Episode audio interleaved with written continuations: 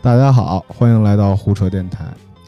呃，最近网瘾这事儿啊，包括网游这事儿，又是一个比较热议的话题。然后呢，我们就突然想到了这个，呃，过去一阵儿这个戒网瘾学校的事情。我觉得在这一个时刻，重新了解第一代网瘾学校学生当时遭受的事情，是一件很有意义啊，很很有启发的事儿。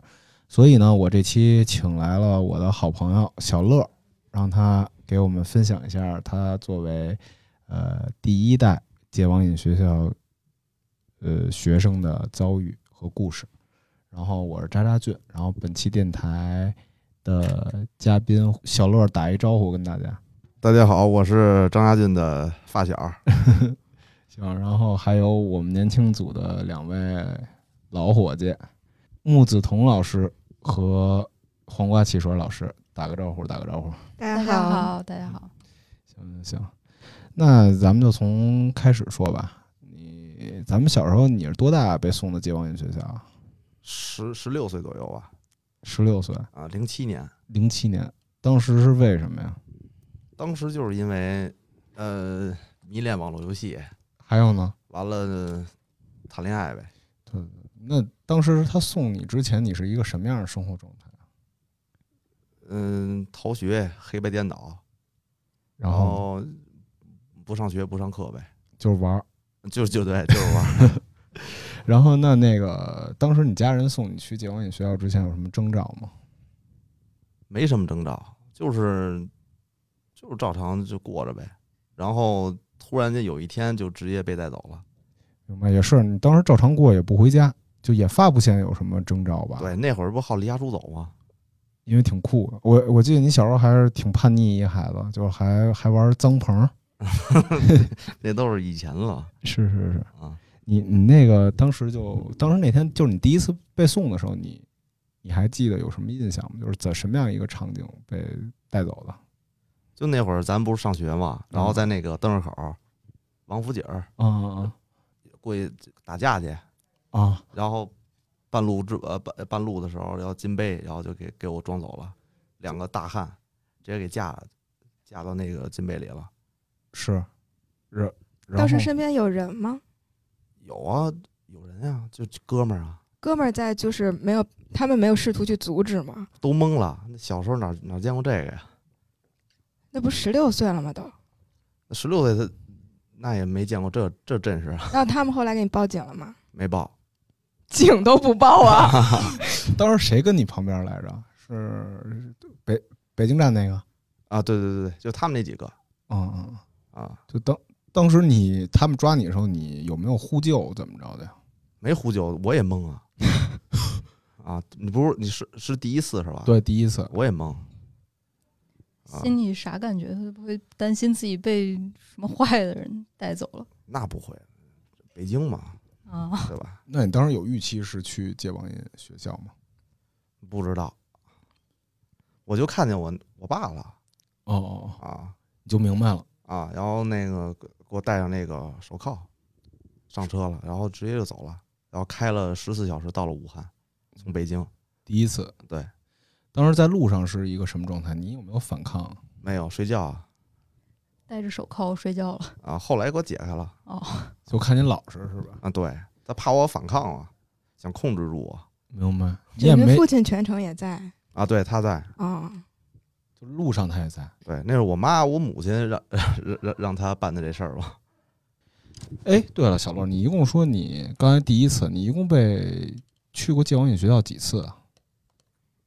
两次两次，啊，第呃一点五次算吧。一点五次是怎么回事啊？就是我离家出走去西安了，完了，我爸要 连夜开车从北京给要那个给要给我弄回去，弄回去然后要送，就相当于一共你相当于有三次，三次企图把你送到戒网瘾学校。对，还有一次是，呃，从第一次完了之后，然后回回北京了半年吧，嗯，然后又去了一趟明白。啊，又去了一趟，然后然后那个里头学校老师，呃，跟我妈聊聊天儿，说说这孩子反复什么的，反复就得送，呃，反弹那个他们他们那话术好像叫什么反弹吧，还叫反复明白？啊，然后就到学又又要给我送进那武汉那学校去，然后后来人呃那个老师说再看看吧，然后就没给我送，然后然后坐火车回的北京嘛，明嗯白。他这个反弹的标准是什么？就是打游戏啊，就离还是家不出听走话呗对啊，那到底听话是啥样？你当时不听话成什么样？你先给大家介绍一下。有多不听话？不听话就叛逆啊嗯，就打架啊，出去打架去，嗯，然后就出去，呃，切钱，切切手机，不就这样吗？好像小时候就这就这么点事儿。啊还有对沉迷网吧。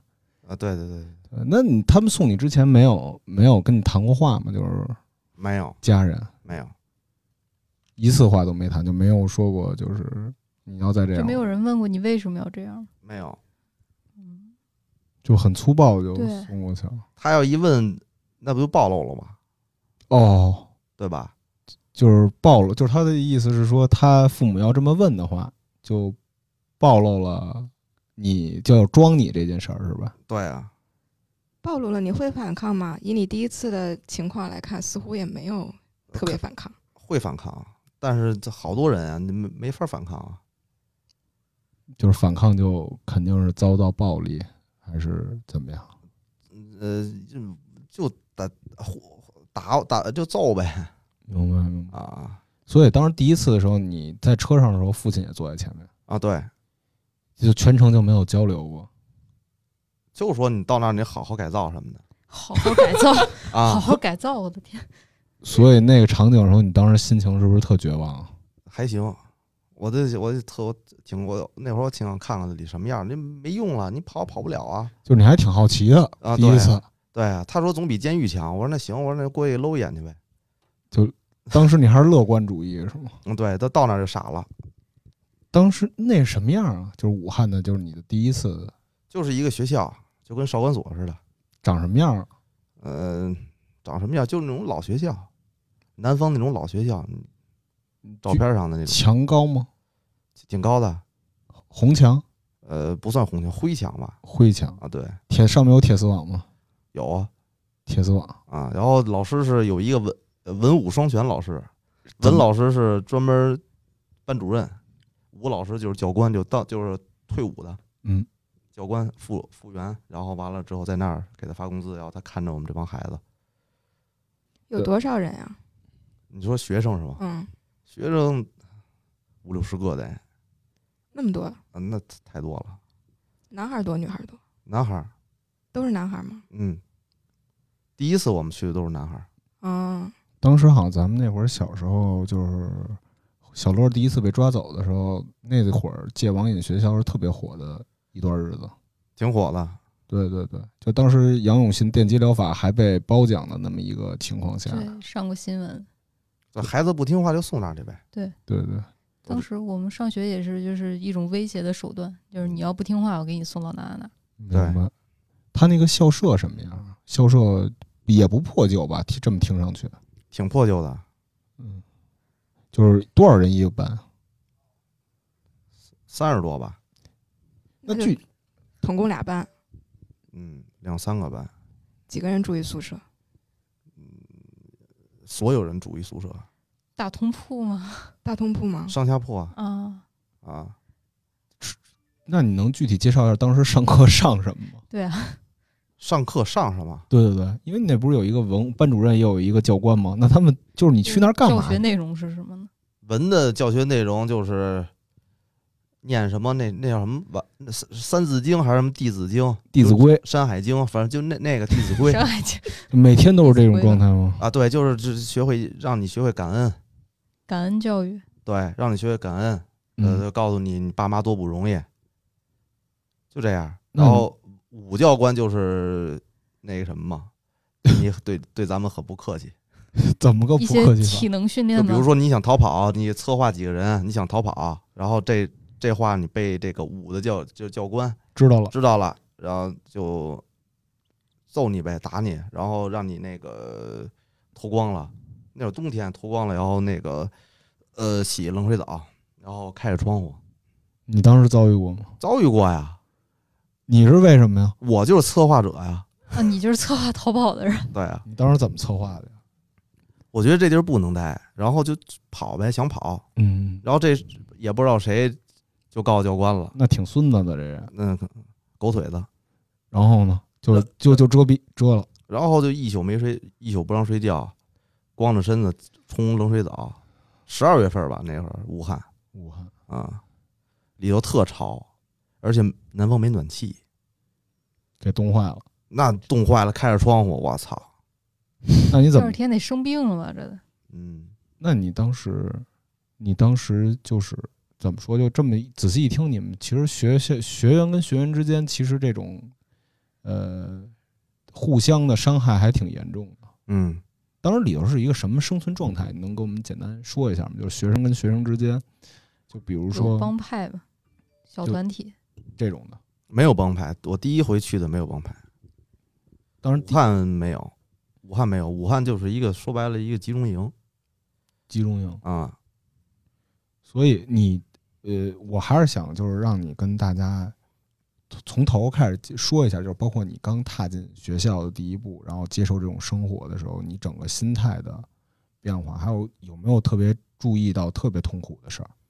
就到那儿，呃，第一回不武汉嘛，嗯到那儿然后就特绝望，因为是一个我也不知道在哪儿啊，嗯开了一宿十四小时、十二小时的车嗯，我也不当时我也不知道在哪儿，然后一个一个老大爷就把门给开开了，就大铁门，嗯，然后就让我进去，那会儿凌晨五六点钟、四五点钟吧，嗯，啊，然后然后我就进去了，进去没到俩俩仨小时就就就起床了，然后你必须得去面对一个这全新的这种环境，而且条件特别艰苦。啊，肯定没肯定没在在咱在北京这家里好啊，吃什么呀？当时吃就是打饭呀、就是份儿饭。啊，不是打饭就是食有食堂啊，嗯，啊有肉吗？每天有呃也有肉，少见，呃菜就是菜不能加，米饭能加，就管饱呗。说白了，那对对对对，明白。那你当时跟学校学生有没有人欺负你？第一回没有第一回没有。啊，是，那当时第一第一回你大概在那儿待了多长时间？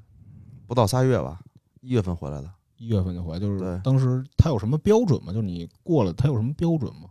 他没什么标准，他就想让你，他就想让你就是在这儿待着，呃在这儿待着，让你感受感受呗。其实就是一个集体无意识的这么一个事儿，就是教官也不知道给你训成什么样是 OK 的，然后家长也不知道，你也不知道，对，教官就是就就当兵的那一套，军姿啊，蹲姿，一蹲蹲蹲半个小时一小时，腿都蹲麻了，然后你蹲着，就这样。然后你不听话，就拿那个他那个哨上有一个绳儿要抽你，那挺疼的。哨上一绳儿明白？啊，相当于你就是相当于在这种环境下你生生活了三个月，呃，不到仨月，不到三个一月，月份一月份回来的。嗯是接你回家过年吗？对，就是他的听话的标准，其实也没法量化 哈。没有，就是就孩子得听爸妈的嘛，爸妈想让你什么时候回来，想让你回什么时候回来，明白？他其给实你交一年的学费，你也得在那儿待着 呀。其实本质上就是一场服从教育，就是啊要对教对教会你，就是让你把那个信教官的那一套得带回去对待父母，啊，对说什么听什么。啊，对，那别你再别再那个冒刺儿了。行，那你那你得知当时就是训练差不多，你要回家过年的时候，当时什么心情啊？他太太高兴了，就当时他是一个什么环境下告诉你，就是说啊，你可以回去了，可以回去过年了，没有，就那那天是周一，周一的这记学这么校清楚，啊，记这么清楚，周一因为周一升国旗啊，哦，然后哦正然后正好是每周一升国旗，正好是我我写我是他让我写一篇感恩的信，就是就让你在这个学校里一呃体会到学到了什么。嗯，啊，因为什么事儿送进来的嗯，被父母送进来的，就这样，然后让我在就是就是这个全学校就是在国旗那儿就是就就是演讲，呃演讲算是演讲吧，啊嗯，就这样，我记得特清楚。然后后来我那个我爸给我来了封信，嗯那我当时我还我还哭了呢，嗯，意思我这我看我爸那个信里那话茬儿的意思，反正就是你没个半年一年好像回不来， 是这吧？意这思哭的，我特别沮丧。有点感恩的哭，就是就是你当时写了感恩的信，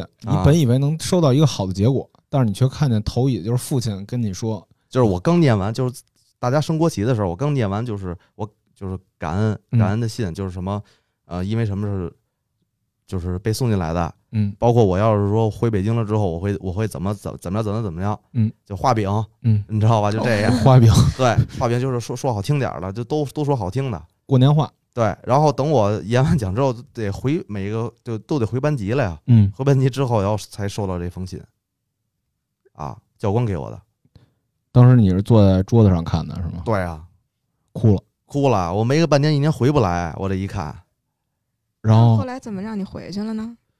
然后后来我妈他们接我来了，就是爸妈也想你呃，就呃就就那天哦，啊，就是那封信到的时候那一天，那你这一天经历了这情绪跟过山车似的，对，因为因为这写的这封信的这人是我的亲生父亲，嗯但但是我一直这二十年我都是跟我继父他还有我妈一块儿过的，明白？然后我就那那一天我我继呃就是继父他们来接我来了明白。啊，他挺舍不得我的，然后就周一嘛就给我接走了，当时，那你就是在，就是你刚刚说，就是在接到亲生父亲那封信之后，嗯，然后那你又是怎么着？他又来来到这封信了，就是就是你的继父又过来了，这个过程中是一个怎么样的转变？写这封信的人是我亲生父亲。是，啊，嗯，然后就是周一当天嘛，嗯，继父他们不知道，啊他写信了，对哦。所以你你当时是在他就是他们就我意思是说就是他们是怎么么接你的，就怎么接你，就是是教官告诉你你家里人接你来了，就直接告诉你这么这么这么一句话。没有？他就叫我去教官的办公室嗯，然后我就我说我说去我怎么了？我这当时那教官姓什么我还真忘了啊，姓索，嗯，姓索，索教官对，索图少见，姓索。索尼的索，对，当时在楼上嘛，不是我那个我们班级不在一楼，应该反正至少得在三四楼四五楼。嗯然后他让我趴床边上，你看，我一眼我就看见了，我看见那个那个我继父和我妈往这儿走，开着车，我一眼就看见那那那是我妈的车呀嗯啊，北京牌儿，嗯，那感觉看那见那还有金牌那儿来那了那还有谁呀、对不对？你就直接就哭了，没哭啊就开心，啊，读信的时候哭了，因为读信的时候我我我亲生父亲告诉我，我得还得待个半年一年对我，所以你就狂喜嘛，就是 我哎对对见着对他，对对对，然后就你爸你妈呃，就是你的继父和你母亲当时带你上车的时候说什么了吗？也没说什么，沉默的又回北京了。对，也没说什么。行，这第一次第一次过程中，其实呃，同学给你带来最大的痛苦就是给你给举报了，给你举报报。了，嗯，那他们举报有什么好处吗？他们有的就是有他有有些是教官的眼线啊，眼线，对啊，眼线有好处吗？眼线没好处，他们有的在那待六七年了都，已经被六感七化了。年了，那为什么父母还不接成年他了吧们回去啊？对啊，有的嗯不知道他们父母怎么想的，反正也是当地的，就是湖北省的，湖北省对相当于待小六小奸细呗，对待六七年了。六七年这得快从待成工作人员了，就是感觉我我我要出去，我记得我要出去的时候，别人都给我写纸条，嗯就是说让我出去联系联系谁，联系联系谁那一些的，然后就是联系什么七大姑八大姨或者他女朋友过来救他。呃，有可能是救，有可能是说什么告诉他一切安全那些的，一切一切很好。太绝望了。对对对对，就很多人都是给我写纸条，就是让我赶紧给带出去，是这样。那你最后帮他们做这件事儿了吗？没有， 就出来就是因为是不是也是因为里头那些同学给你的，就你跟他们相处的也不是那么愉快啊。对啊，就是其实大家就有点像那个假朋友一样，或者就是大家都为了自己好过一点，会对啊会告密。对，就这样。然后那高密的那个人是在那待六七年的，等嗯我走的时候，他都一点都不不会显得高兴，因为他已经被感化了，他觉得他那儿在那儿就是他家呀。明白？啊，你当时没想着打他，没有，行，全是湖北人明白了。啊，我一外地人，我我我打谁呀、我？要被打你就直接被圈踢了，对，那肯定的呀，人家抱团儿啊。是。那你当时策怎么策划的？我挺好奇的。你的策越狱计划是什么样的？有一句话就琢磨，就看他们那个早擒晚擒呗，看看这门怎么回事儿呗，然后这门怎么打开啊，怎么跑啊？然后你当时找人一块儿琢磨，啊，对，快成功了吗？没有，我觉得这事儿我一人不行，因为那个文的老师是朝九晚五，嗯，下午晚上个五六点钟就回家了，嗯，你知道吗？他是走读性质的，明早上白。再来。这教官就一直住这儿看着我们，嗯，你知道吗？就等于说晚上要要逃跑的话啊嗯，就等于说只有只有他一个人，嗯，是这样所以你还真琢磨了，琢磨了。嗯差一步。那你那时候就是有没有觉得父母这样对你有点过分了？然后有没有那种被抛弃的感觉，或者说是有一点恨呀、或者那种？嗯，多多少少有一点儿吧，但是这无所谓，现在回想起来无所谓，还是以前也也也这么觉得的，明白没有说特别恨，明白。对吧？所以回北京过年之后，那第一顿饭你吃的是不是特别爽？啊，吃的什么还记得吗？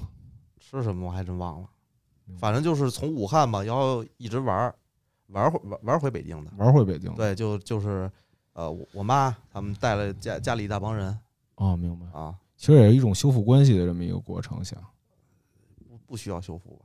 明白我父母都挺强势的，懂了。所以说呢，这第一次回去之后，你有没有多一个心眼儿？就是以后多注意，或者有什么精神上的问题，就害怕走街上被人装走这种的。啊害、那这可有啊，有阴影啊，害怕被人装走。具体怎么表现？大概是就是走路上就担心没有没有，做噩梦，琢磨，走路上不担心。明白？那你这第一次回去之后，那那第一次到第二次之间中间发生什么事儿了吗？就是还是回回去还是反复了，就是老师说的那句话是吧？该抽烟抽烟，该该不回家不回家。明白？嗯，最不能让你父母容忍的是你哪个行为？是不回家还是抽烟？最不能容忍的就是呃那会儿谈过一女朋友吧，早恋啊，呃，不不不让我跟她谈，那是多大的时候啊？十六吧，十六，就十六七高，一差不多那个时候。哎，那你那个，我记得你还跟我说过，那个你当时第一次回来之后，你你就是不是就心里会一直害怕你妈再给你送回去？对啊，特别害怕，所以我当戒备了。所以当时你有什么反应？我想着，当时我跟我那女朋友说，我说这么着下去不是事儿，随时有可能还会被装走，嗯，然后离家出走呗，去哪儿了？去西安了，为什么选择西安呢？因为有一朋友在那儿，我当是时咱们同学我认识吗？黄凯成我好像有印象。然后呢？啊，然后就去找他去了。找他就是投奔他，说白了就是。呃，对，就找他去了，然后在那儿就是想想在那儿生活，就反正就离家出走嘛。当太时想的很太天真，挺很天真。嗯， 然后呢？你们怎么去的？我就又学在学校借钱借手借手机去的，然后我妈给我擦屁股，人家告家长了，家长告老师，不告家长了，家长告老师了，然后给我妈交过去，说这手机多少钱，我妈就赔一赔擦屁股呗，啊明白？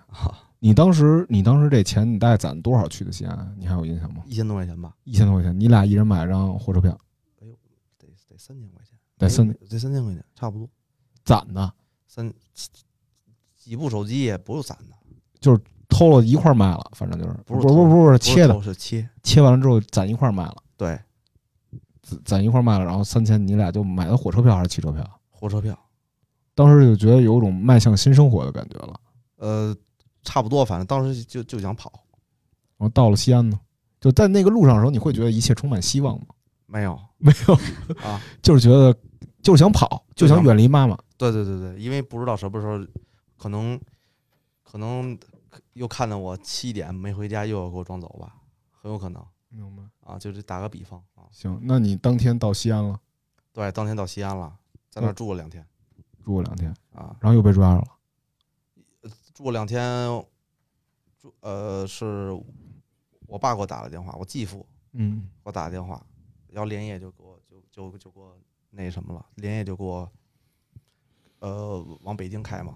嗯，我直接就直接就走了，就当时也没带人，就我爸和和那个我爸那司机嗯，开了一宿车从北京过来的，又又给我接回弄回北京去。他怎么知道你在西安啊呀、我告诉他的呀，哦，他不打一电话嘛？明白打了一电话，那你为什么想让他知道你在西安？你还是想让他接你是吧？我觉得我爸没没像我妈那么固执，就是还能沟通。对我爸就是就是你知道吗？就其实你本质上逃离西安只是你的一次抗议，对，就你想要的是跟父母对话的，啊，对对对对对对对，你说到我心管里去了，是就这意意思吗，对对对，是这意思。啊对，然后你就然后告诉告诉他们我也不是吃素的，你要这么着我就继续跑，明白，就是当时很天真，啊对对对对，对就这意思，很天真。然后你爸开车从北京又直接折到天西安了一天，一天一开得宿够快的，啊，是司机嘛，开嗯得快，开得快，一宿然后就找着你了，找着我了，在西安哪儿接着你 啊？大雁塔吧，嫩旅游嫩去 怂了，嫩那叫什去么？旅游去了，嫩怂，嫩烂怂怂大雁塔，懒啊怂，就接着你了。反正就那附近应该是吃的什么呀？没吃啊，就直接直接接着你，也没玩儿，就直直接接就走，直接就往往往北京撩，然后在路上发生了发生了什么？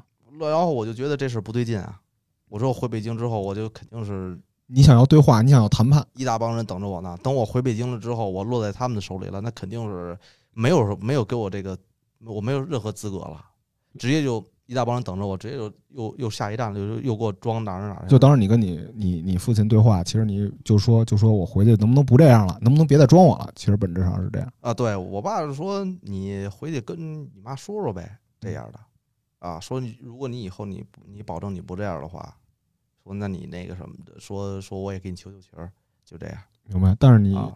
你当时一听有这种可能性，你就不行了。我有这种可能性，然后再加上就是，而这种可能性，我就感觉微乎其微。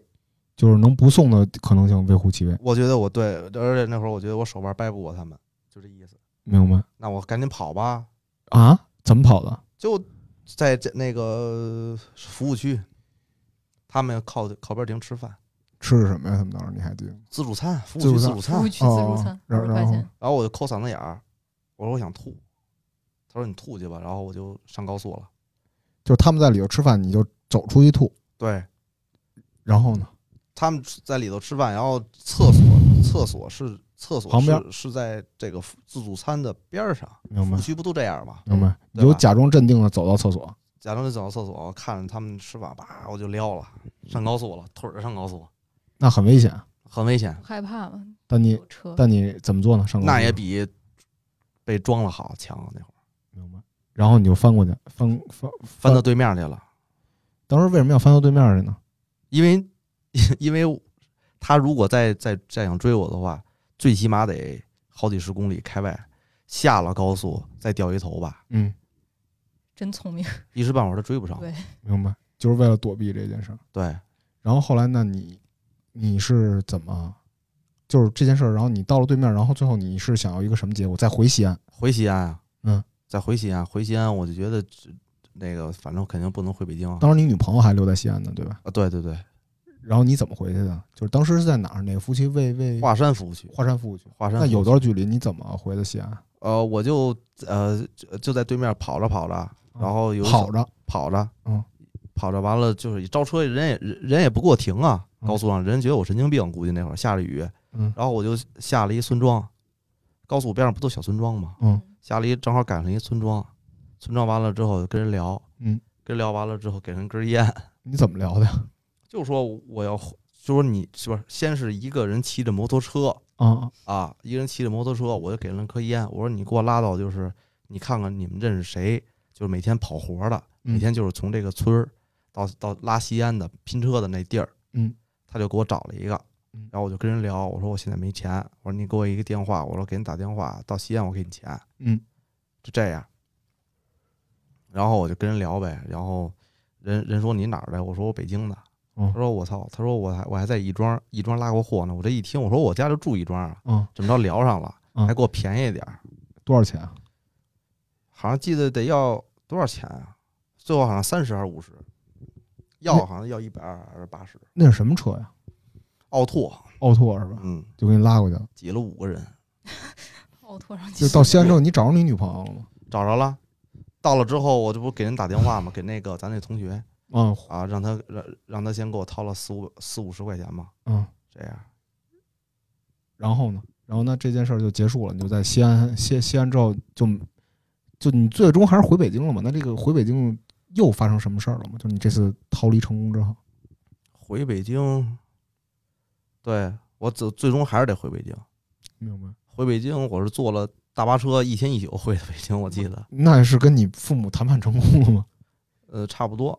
他们那会儿就吓唬我说，我妈让我爸都住院了啊什么的那些的，就让我赶紧回去， 哦，赶紧回去。完了之后，我一人一出现，马上控制住，马上下一站，又给我给我装走，我就这么感觉的。明白，就完全没信任了，没信任了。但是我在西安那会儿太天真了呀，以为也能不在是以为能待着，也不是长久之计。你当时想怎么待着，就想找个营生干着呃，比如网吧的网管啊啊，这样的，或者打个工什么的，明白。反正但最后就是谈判成功了，嗯也没成功。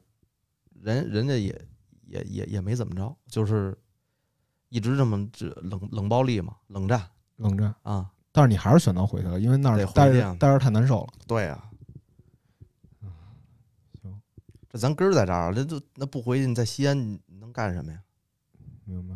然后回去之后被控制了吗？这回回去了之后，我不就被捉又离家出走嘛。嗯回去之后我就没回家，没回家完了之后就是，比如说你家住一天，哦，对，上呃那，会谁儿，家住一天，嗯要不就这样，要完了之后再加上在学校或者节前什么的，嗯。啊，因为你得吃饭呀，但是你知道，你第一次走之后啊，就是许许志雄、陈川什么的，嗯，还弄过一个拯救小乐儿大行动，就嗯大家凑钱过去准备 准备过去逮你去。嗯打算劫狱是吗？对对对对对。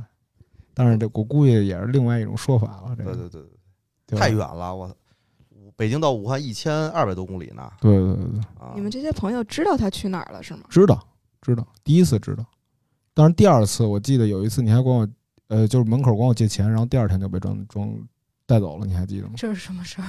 第二次啊，对，因为我们俩原来都是嗯二十五中的，二十五中的 刚就解完钱，然后第二天就被抓对，啊走第二天了他就他就被抓走了，听说对，那就是因为反复所以被抓走了，是吧？第二回，对对对，对，第二回是连锁联联系了一所新的学校，这回这学校在在哪武儿汉啊？了，不在武汉了，离着近了，在啊河南河南，啊，河南郑州六百六百八十多公里就到了，明白。嗯。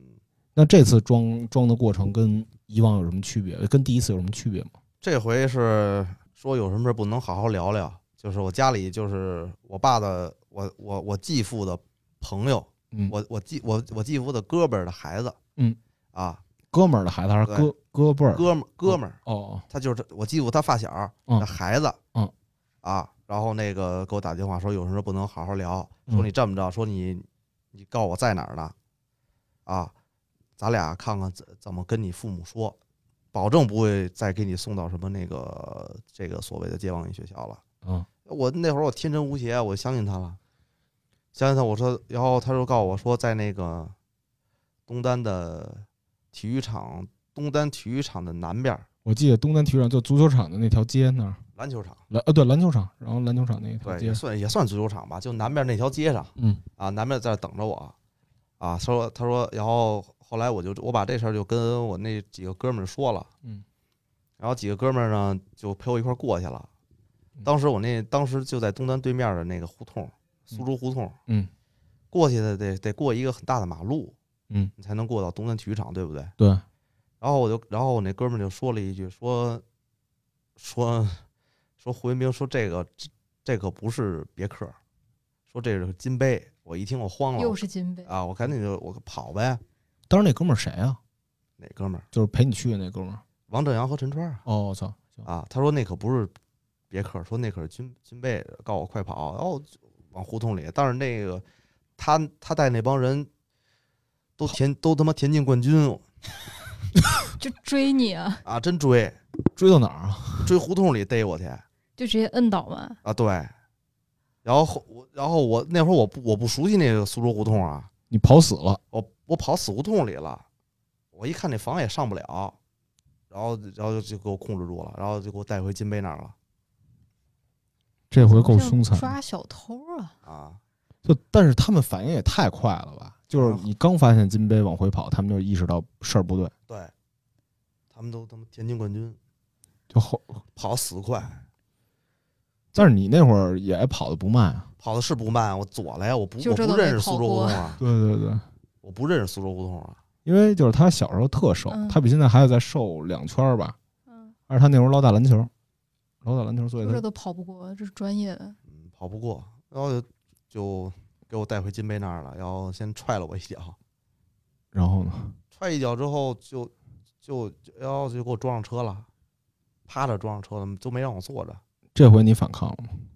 这回没反反抗没用啊，就是就是你都没反抗，都挨顿揍，反抗反抗打得更狠啊，明白？你打我呗，是不是？反正都给我打渴了，我记得真假的整？打个多了过程旁边的人是什么反应？没人，没人，那没没有群众，没有群众，那东单 南边那个那个那篮球场那没那边几乎没什么人了，那都那是精心选择的地点。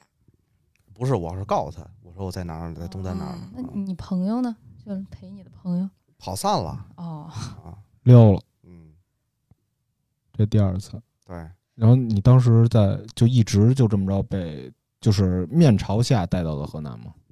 不是，后来是呃上了一辆车，后来先到金杯，先到了一个一个地儿，真那地儿我忘了，反正应该是宣武吧。然后一大是先是这帮年轻的人先给我揍一顿，然后拿鞋就垫着我这脑袋，踩着你脑踩着我脑袋，不是先用金杯先装走了哦吧？嗯，撞到，反正就宣武一个地儿，然后一帮老炮儿，嗯，你知道吧？嗯就一帮就是就是这就是我继父的那那发那帮发小，嗯，然后给我拉下车了，然后又又给我一顿揍一顿踹，就说说这你为啥要揍啊？为什么要揍你啊？他你也们没反抗啊？因为是啊，因为我那会儿太混蛋了呗，就是替他替他哥们儿出气那意思有啊，点，对，就老跑，然后完了之后老反复，我说这孩子不服管教，肯定是心里有气呗，有火呗，嗯，行。当时相当于在车上先挨那帮人一顿揍，那那先帮挨人年为，轻人一帮揍。那你年轻人为什么没有揍你啊？就是他们没有没有必要都追上你了，为什么还要打你啊？是那个他呃我继父的继父发小的，他那个儿子就揍揍的我。哦哦，相当于你哥，呃，对我管他叫哥哥。嗯，明白？那他们这是有点儿太欺负人了。后来就后来是因为那会儿我那个我继我继父不是有司机嘛，嗯，司机拉着我去的河南，然后坐的是我我爸的车明白。啊，然后这这回路上你也没想着跑，跑啥呀？这坐后边儿两两边儿人都夹着我，我坐中间儿，明白？没法跑。那这次跟第一次比，你的心情有什么变化吗？没人变化，就还是一样，在劫难逃了，就是感觉，但是没有第一次那种就是过去瞅瞅的那种新鲜感了。没了，就还是那回事儿，肯定是那回事儿，就就这样，，又得重新适应新的环境了。那河河南的状况跟那个武汉的有什么区别？那个学校很大啊，做的做呃，那那个学校的规模肯定比武汉那个规模要好，然后条件那些的都比武汉要好。这学校的名字是什么？就是忘了，真忘了，就是那种戒网瘾中心呢，还是矫正中心，还什么是什么博爱什么什么什么学校？什么学校，真忘了，就有戒网瘾仨字儿吗？没有。就是什么学校嗯，也没有行为矫正啊？这几个字对儿。，我以为会有那种行为矫没有正中心。那个那个学校规模要比这个武汉要大，然后男男女女，呃，也有男的被送进来，也有女的被送进来的。女生会因为什么事儿进去啊？啊，谈恋爱呗，然后早恋然后早恋然后哦啊那个也有他们也有抢劫的，还有抢劫的，有啊，就是抢劫的进去了，还是、对啊还是在学校里头抢劫女孩儿抢劫哦女进进进去了，进？被父母给送进去了明白明白、啊，夜不归宿，交男朋友，就这样呗，明白。当时在这里头是多少人一个班啊？四五十人吧，明白。但是这个这个地儿生存环境，学生们的就是他的生活条件要比武汉要好，嗯，对就是包括宿舍要干净啊，吃的要好点儿，能见肉星儿什么乱七八糟的。对，也有可能是夏天，夏天你记不清了这段儿，什么？这夏天是什么？夏天暖和一点儿，比呃夏冬天天强。夏天哦，有可能是夏天，所以说我感觉条件比这好吧，有空调送吗？都是寒暑假嘛，对，寒暑假，零八年奥运会的时候第二次嘛，我记得特清楚，哦，正好你一走嗯了，我们见义勇为了。对啊，在那里头看到奥运会，给对，在看吗？给 看给看给看给看还挺特殊的，在那个学校里面看了一场奥运会，看呃给给看，每天晚上七点还看新闻联播呢，这一都一样这跟军营有点啊，跟武队里汉有的点也一样像，对，就是其实就是加强思想教育、政治教育什么的。啊，对，规模那那规模大，你想逃跑这不就别想了，他这边教学内容跟那边有区别吗？没什么区别，基本上就是呃练军体拳，啊、走正步、踢正步，呃，像军训一样啊。对，就是一个军训学校。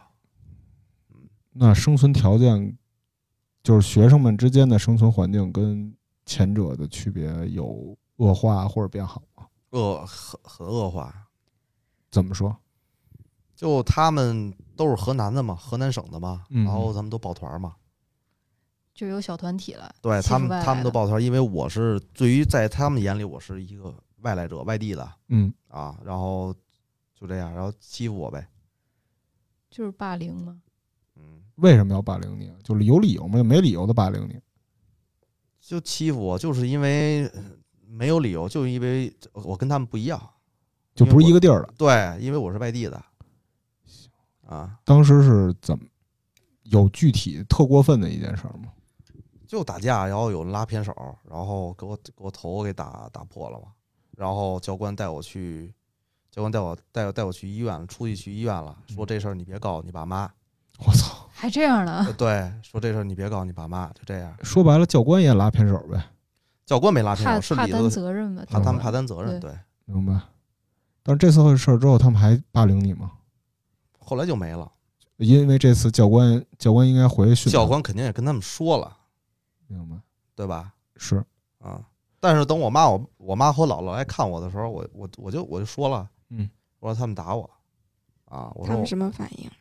没什么反应，我先跟着我我父母说的，嗯我然后我说他们打我，我说那个我说在这儿待不下去，嗯然后后来等那个呃等我我妈和我姥姥不知道怎么跟教官说的，反正肯定闹来着。嗯，然后后来半夜的时候又又给我叫起来了，然后教官就告诉我， 就告诉我就就拍唬我呗，嗯啊，就跟我说一大堆，具体的有什么威胁的话吗？没有什么威胁的话，拍虎不就是威胁吗？体能受罚呗，他还能怎么着？他也不可能揍我一顿明，白，就是你跟你家里人说，反而换来的是更大的对，严刑拷打。呃，对，更就是大的你影敢响跟啊，家里人告状，我对就对敢对整你。对对对对对，就这意思。所以最后这段时间你是怎么度过的？就那会儿的时候，是人不像人，体鬼不像鬼的，这是你最受挫的时候了吧？没有人跟我去说话那些的，因为他们全都是河南本地的明白啊只有你一个外地的，啊，只有我一没有个，交上朋友什么的，在那儿交不上朋友，没有朋友，全是敌人。全是敌人。连个伙伴儿也没有。他们都抱团儿，因为他们都是河南的，在那儿本只地有的你一个北京的，对，就我一北京的，他们都有有的新乡的，对吧？有的嗯周口的，有的是郑州的，都对会不有对独立的那种，都有独。立的一个群体啊。但就是你没有收到过一点儿善意，在那个情况下，在第二所的这个戒网营，没有，明白？嗯，那每天怎么度过呢？每天就叠被子， 就是上军训课，那你有念想吗？没念想。我就问过我们那个有一教官，我问过我那教官，我说我说这回我妈给我交多少年呃呃呃学费啊？他说他说这回你妈给你交的是两年的，我的天哪，一年多少钱啊？一年七八九万块钱吧那八九万啊！啊，我的天我，天，当时的八九万挺多的了。是。其七实八万八九万，但是你知，就是你当时的你的家人跟你说过你的，就是他们最终的诉求是对什么？就到底想让你变成一个什么样呢？想让我变成乖孩子呗。啥是乖孩子？就不谈恋爱，不上网。标准就是听他们的，他们是想让他就是你听他们啥呢？就就不谈恋爱，啊，就是让干嘛干嘛，让干嘛干嘛啊。好好上课，对，就那会儿的时候，就是好好上课，让我让我好好上课呗。就比如说让我让我九点关电脑，那我我不就不可能九点零一关电脑啊，是。就这意思。我记得你，那你第二次最后就是没念想，就是熬一天是一天，就跟行尸走肉一样呗，对，后来是因为得病了，生了场大病。呃，生太好了。这个我当时我就心里想，太好了，因为我因为我就我肯定这回肯定能回去了。你当时就因为我看别的案例，包括别的就网上说的这些回忆事儿，有的人想过自残，就是通过自残得病啊，撞折手什么的出去。你想过吗？没想过，没想过伤害自己这种事儿是吗？对，那这次你也没想着越狱是吗？太大了，那规模是那规模比武汉大好几倍，就是有专门的安保看着你。专门的门口有把门的，然后教官数不胜数。那个武汉学校就就一个教官，一个班就一个教官嗯，那便宜估计是，啊。那河南那学校遍地的教官，满眼有男教官，有女教官，有点退伍军人再就业那意思了。全都是退伍军人下来的。啊，这你怎么跑啊？他说，然后还有一人说我让你一公里，他 他什么情况下跟你这么说的？他就说他说你不是想跑吗嗯？他说我让你一公里，他怎么让你想跑？就就他就说嘛，就是刚来的人，你们你们都有逃跑的欲望 嗯，啊，我让你们一公里，就这么说明白，啊。直接给你们拍过住我了。记得他是新疆石河子当兵回来的，都挺猛啊。嗯，所以在那儿的时候，就真是一把你整个人都给打一点儿到那儿先不让你睡觉，抱着沙袋两天三天三天三天三天不能睡觉，对三天不让你睡，就抱着沙袋就在楼道站着，然后掉了怎么办？掉了捡起来继续抱着，抱到早上七点， 意义是啥呢？就是先服从毁训练。灭你的那个服从训练消呃消消磨你的意志，啊对，消磨你的意志。那你见过有人反抗吗？在你那一批进来的，没有一个人都没有，没有，就都吓着了。说白了，都明白。都大经历过。大家是不是有点都是二进宫的意思呀、呃，有有有很多啊，天哪，那这这当时就一个人都没有反抗，那有没有出真因为这个练出事儿的呀？因为也有很多就是死人的这种事儿嘛，死学生死了这种事儿，你们学校有过吗？我们学校没有。江西那边不是死了一人吗？嗯，一女孩死了是吧？后来好像这学校爆出来死了一人，我记得我一朋友小天跟我说的，嗯，说这人死了，说这学校关了。就是河南这个。对对对对对，所以这次你大概就是从你进入这儿这儿到你生病，你中间大概在这儿待了多久？河南啊，对对对，仨月吧，比第一次长一个月。三四个月得，对得得三四个月，就在里头，你是不是完全没有时间概念了？没有时间概念。周日、周六也没有什么与平日不同的，是吗？呃，周六周日有不同的，周六周日下棋能玩玩，能玩玩啊，但一但你不是说没人跟你玩吗？没人跟我玩啊，那你的干嘛？我跟人套词去 呗。我得跟人聊天啊，我不跟人聊天我不行、憋啊。死了。憋死了，对对啊，啊，憋死了，虽然他们瞧不起我吧，但是那我也得跟人家聊啊。那一个人那太太痛苦了。太痛苦了。明白。那这次回来生病治好了，就没第三次了，是吧？还有一个一点五次是怎么回事？刚才我记得你说，呃，一点五次就是觉得我反复嗯，反复完了就就又又给我送到武汉去了，嗯在那个学校的门口，嗯，然后看见老师了，嗯，然后老师就出来了，出来就跟我妈聊，说再再观察观察，嗯，说说别着急，就给你退回去了。啊，就退回去了。那武汉这老师还行啊，对啊，这武汉这老师就没有说真的想让你过来遭罪，就是想让你再看看。对，武汉那个文文的老师真还行，教教教这个文文科的老弟师，弟子规、三字经什么的。那文老师真还行。就现在回想起来，还是觉得他还还还可以啊。对，后来我跟那武汉的那不是河南的学校有有俩教官也挺好的，后来来还来北京呢，来北京完是了吗啊住我家呢 还，啊，后来竟送然有关系这么好革命友谊了，啊为什么关系好？他对你有照顾吗？没什么照顾，那为啥还让他住你家？我跟人走面儿来着呀，哦， 我说你来北京，我说那个我说我我我说我说安排我我招待，对你家也大，对我那会儿就就就这样，然后那个一来了真来了真给我打电话，这有点王八蛋啊。来了真给我打电话，来了，我就跟我爸说，我爸派司机去过去接去嘛，去火车站你这有点 PTSD 了，我感觉啊，就是有点斯德哥尔摩综合症了。还行。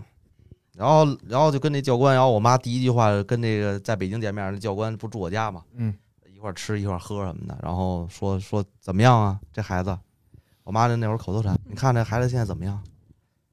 就这样，口头禅，他妈他妈对他特别关注，就是他当时因为我们俩一个学校的，嗯，就是真的对他就是特着急。但其实他没有说比一般孩子，就是那会儿男孩儿闹腾的孩子，就反正大同小异，都这样。对啊，全折腾。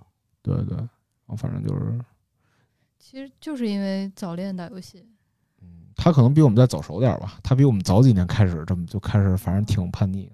他们觉得就是我在外边打架那些的，就是那就不行了，说说逃出圈儿了，说打架的话，到时候你会进看守所、进监狱的，会这是这样。所以说他们先提前做好一准备，先让我去类似这种的东西去感受感受，让你别这样。对，让我知道这是犯法的。你回来以后再也没被送进去，是因为表现看起来乖了吗？你说第几次啊？就是最后一次之后，不是啊，因为得病了呀。哦，就是他们啊怕你再得病，所以就没再送你对啊，那会儿的时候我这病很严重，三年，三年。嗯，一直然反后复，一直反复，这个病一直反复。是心因性的吗？是因为你心里想着，哎，最好永远别好。嗯、也那会儿的时候也想过，就是这病很麻烦，还不那会儿三三年嘛，病好了那也快二十了，那还装什么？还别就别装车了，明白。家长成年了，成年了呀对。但是有很多有三十多岁都被父母装进去，三十多岁，有三十多岁图点啥这呀？合法吗？三十那多岁成是年因为不爱工作那种吗？呃不出家门儿不爱工作那种特那个孩子特别老实巴交就是因为不爱说话就给别送进去了。啊，我十六七他得三十多，还有的是自愿来的啊，啊，自为什愿么来的呢。就是就是自愿，就比如说呃，想体验体验，交个一礼拜学费，一礼拜的学费加伙食费，他自己进来。因为我我我我脑脑子里有有这个印象，是有一个人这样，然后我就问教官，我说为什么凭什么他跟我们不一样啊？他说他自愿来的，人自己有自己的这个支配力明白。啊，人自己交钱自己来的，人不想不不想在这儿待了，随时走。我怎么感觉像记者呀、这人对啊，像我们这行的，像我们这行，估计会去那儿待一个礼拜，真的。然后自己写一篇稿子，反正当时他走的时候，哎呦，心里他我特羡慕。特羡慕啊，想来就来，想走就走，就自己那种支配自己的能力。但是我不行，那会儿我得我我我是被我父母支配的，对吧？明白。啊，像你在这两段经历里，最深刻的一件事儿是什么？最深刻的一个场景接触过，就是你觉得现在想起来都非常后怕，或者就是想起来就是能到做噩梦那种，没有，就是装车的时候。就是装车，就第一次装车对你影响特别大。呃，第一次装车，呃，就是挺懵的，不就去武汉了吗？嗯一点五次是在，就咱还上着学呢。嗯那时候我不是住我姥姥家嘛，在新街口。嗯，完了，我睡着睡觉，就就被人给抬起来了，直接就走了。啊，这是我特别有阴影的地方，就是在半夜的时候睡着睡觉，就人直接进家里，人直接进家我，天，然后我妈和我姥姥就看着我，然后我就被人俩抬走了，啊，又抬到武汉去了，这是一点五次啊，嗯，对吧？但是这次是最这就让你次最伤心的一次啊，。对，就是就是他们觉得不满意，随时就给我支配发发配发配走了，啊，不会经过我的同意，就这样。那你觉得这两次事儿有没有对你就是心理上留下一个什么阴影啊，或者说是对你的性格有改变，你的形式上会有改变，肯定多多少少有一点儿吧。会会变成什么样？是你觉得变变得更缺少信任了，还是会更想叛逆？嗯、回来的时候，就第二次回来的时候，叛逆都算不 算不上了。那会儿其实其实这东西吧，就是它只是辅助作用。真正等你到那岁数的时候，基本上你就基本上就明白个差不多了。你自己也不想这么干了，也没劲。对，但其实我觉得，就是我印象比较深吧，就当时他第二次回来的时候，我当嗯时就是因为他每次被装，他就得失联一年半年的。对对对，然后呢，当时我们就是都爱去网吧嘛，我们俩那会儿爱玩的游戏是 DOTA、啊，刀子，对，三 C，就这些。然后当时就他没联系，他手机号嗯也没打通，那会儿都我们都用那诺基亚黑白板儿呢，就嗯嗯那便宜，好耳机，板儿机。对，然后后来就有一次我问他你去不去网吧，他说不去。嗯，你还记得吗？就是我，啊你问我在哪儿呢？我说去网吧，然后不去。然后嗯啊后来，但但他其实是一特爱玩游戏的人，他玩游戏嗯玩的特好。嗯，那是怎么回事呢？就当时为什么就是问你去网吧不去？你是不是就是害怕被你妈知道又去网吧又给呃撞？对，啊，肯定有这方面因素。就那会儿的时候，就比如说这告我六点回家，我四点的时候、五点的时候，我就想约朋友在亦庄嗯我都那会儿都不敢进城啊。嗯，那会儿因为我是我们是他妈眼里的坏孩子， 哦，啊，对对对对对，就这样。他觉得咱们是不听话的孩子，嗯，啊，挺反面的。明白。最后就是大了之后，他妈给他放开。但是有一阵儿我们是报复性玩游戏，啊，对，是报复性。越来越大就放开了。那会儿的时候，基本上不敢不敢有大动作，六点回家。所以你觉得他这个，他这个要把要用一个词儿来概括你之前的经历，你会用哪个词儿？概用一个词儿来概括，对对对，或者一句话，触目惊心。触目惊 心。嗯，所以当时你跟咱们那个朋友，也跟你一块儿去过河南的那个朋友，还交流过这件事儿吗？交流过，他大家谈及这件事儿的时候，还会有什么说法吗？历历在目啊。就是聊什么呀？你俩都，就聊教官，聊你们当时都干嘛啊？因为其实就感觉你们是一个时空错位，就大家正在就是老朋友还在进行着正常的生活，但你们就突然就被带走了，一种被割裂的感觉。那对他那个我那朋友去第一批先去的河南的那个朋友，嗯，他回来的时候还跟我见了面了。然后说什么呀？就是我我当时是从，我当时从我当时是从是从武汉回来，他正是从河南回来，他没说话，他被弄的就是抑郁了。他本他本身这人就内向，嗯然后弄得更抑郁了，然后吃个饭就就赶紧就走了，回家了嗯，啊。然后后然后没想没想到他把这事儿告我妈了，然后我妈就 就联系那学校了，就给我弄走了呗。明白。他那会儿其实有点被洗脑了，感觉是，哪个？就是告诉你妈这件事儿。不是我，他他就说就就说来着，说怎么样啊？我妈就问他怎么样啊？那学校啊嗯这样的叫什么名儿啊嗯？啊，就这样，行了，好嘞，谢谢。就给你装了，然后就自己就联系了，给你装河南去了。对对对，那是看他改造成果不错呀，应该是。应该不错吧？啊，他那会儿是听他说，反正都上过报纸，他对，就是优秀学员，优秀学员都上过报纸，那个时候报纸是正面报道这件事儿是吗？正面报道啊，就是被改造的好的小孩儿，对，那会儿还有 VCD 什么的录录像，就是我踢还正我还部。我我还看他呢，啊，他是在里头什么样？他们他们他在里边特别乖，而且就是样样都是标兵。标兵能手。然后呢，正好那个学校的刚起步，就现在回想啊，嗯，肯定是现在那那个那会儿那学校刚起呃刚起步，然后没见过这么好学员。没见过从北京来的学员，他们大力宣传。明白。你想啊，北京的都来我们这儿了，对，他们他们去拿这个当噱头，你们赶紧就来吧。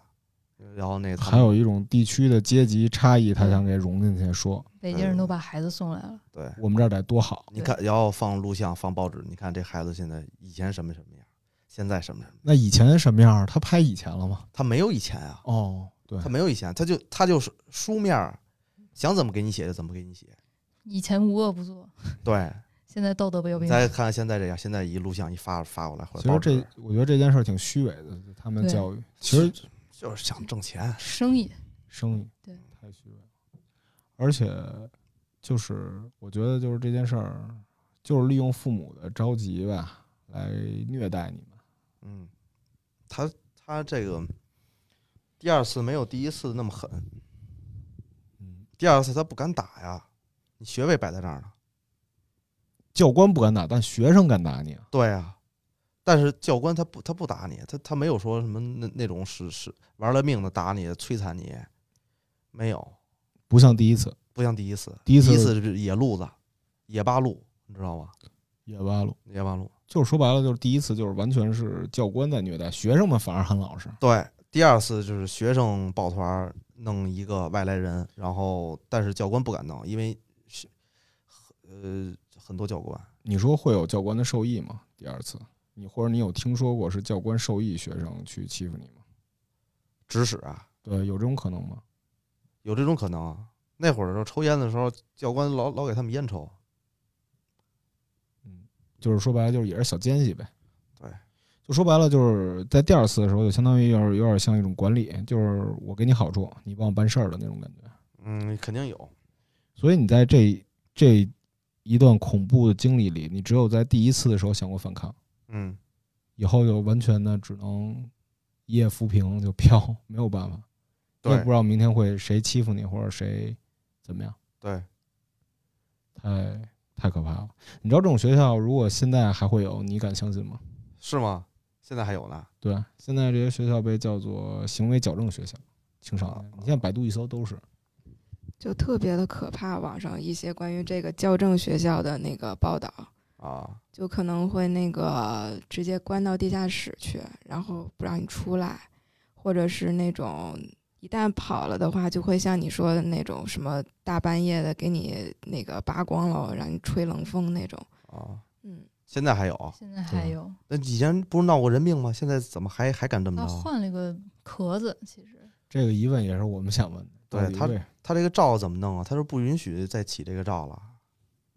不知道他怎么下来的，其实对，有可能就是什么管理培训吧，大概。应该就是管理培用训。培训中心啊、矫正中心这种壳子来嗯，包住。所以你觉得这些事儿，就你觉得问题是在于网游啊、早恋啊，或者这些事儿吗？不在于，我觉得不在于，那你觉得在于什么？在于还是在于逃出圈了吧？逃出圈了，啊，不是因为网游，是打架呀，是。你给人打重伤怎么办啊？其实我当时啊，就咱们这我我爸我妈也要给我送过去，要给我送到良乡。啊，但是我爸我我妈找的，我妈应该是北京晚报上找的，还是北京日报上找的？行走学校，对吧？对对对，对那种的啊，对对对，就是他是北说北京大兴还是良乡那边儿有一良个。乡有一个你你去过那儿吗？没去过，我一个朋友去过那儿。哦，行，反正就是当时我爸开车，我妈我妈说这孩子怎么办呀、嗯啊说天天玩游戏，天天不上学，啊打架，啊，这这这事儿怎么办？然后我就想了一辙，就也想给我送过去。你那么开心干嘛？ 没事儿然后当时我爸我妈是前两天我正好聊到你这事儿了，啊我跟我爸我妈说的这事儿，我说现在现在又有这股风潮了。然后我爸我妈说他当时去那儿了，去那儿之后，然后他隔着那个铁笼子往往里头看，我爸刚到那儿就走了，因为我爸是老三届，嗯他说这个不是集中营吗？嗯说我宁愿养他一辈子玩游戏，烂在家里，我养他我都不愿意让他来这种地儿。多好啊！你看啊，叔叔多好啊！是，但是有些时候我觉得也是躲过一劫吧，就是这种想法。